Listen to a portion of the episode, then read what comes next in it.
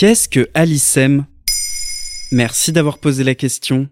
Alicem est une application développée par le ministère de l'Intérieur qui vise à permettre aux particuliers de prouver leur identité sur Internet. Elle permettrait d'éviter les usurpations d'identité. Mais cette application fonctionne grâce à la reconnaissance faciale, ce qui en inquiète plus d'un.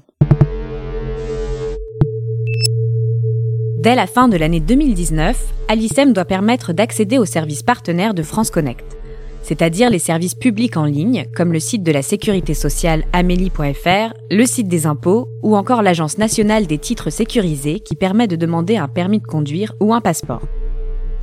Cette application, qui a coûté environ 3 millions d'euros à l'État, aurait l'avantage de simplifier nos démarches en ligne en évitant d'avoir à retenir plusieurs identifiants et mots de passe. Elle vise aussi à lutter contre la cybercriminalité et notamment l'usurpation d'identité grâce à une technologie qui fait débat, la reconnaissance faciale.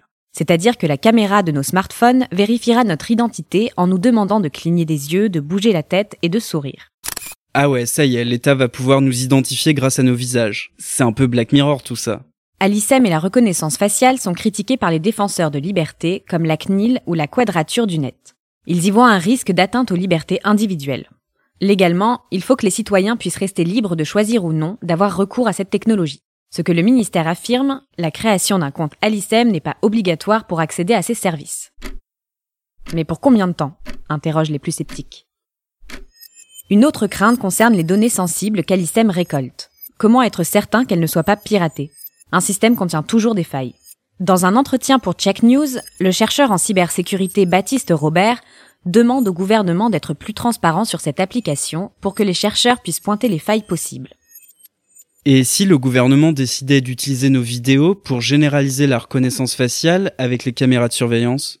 Le ministère de l'Intérieur assure que la vidéo de reconnaissance faciale réalisée lors de la création du compte est effacée immédiatement après vérification et que les données ne font l'objet d'aucun traitement et ne sont pas transmises à des tiers. Alors non, la reconnaissance n'est pas encore un outil de surveillance de masse, mais ce n'est peut-être qu'une question de temps. La ville de Nice a testé en février 2019 un logiciel de reconnaissance faciale relié aux caméras de vidéosurveillance de la ville. Voilà ce qu'est Alicem. Maintenant, vous savez. En moins de 3 minutes, nous répondons à votre question. Que voulez-vous savoir? Posez vos questions en commentaire sur toutes les plateformes audio et sur le compte Twitter de Maintenant, vous savez.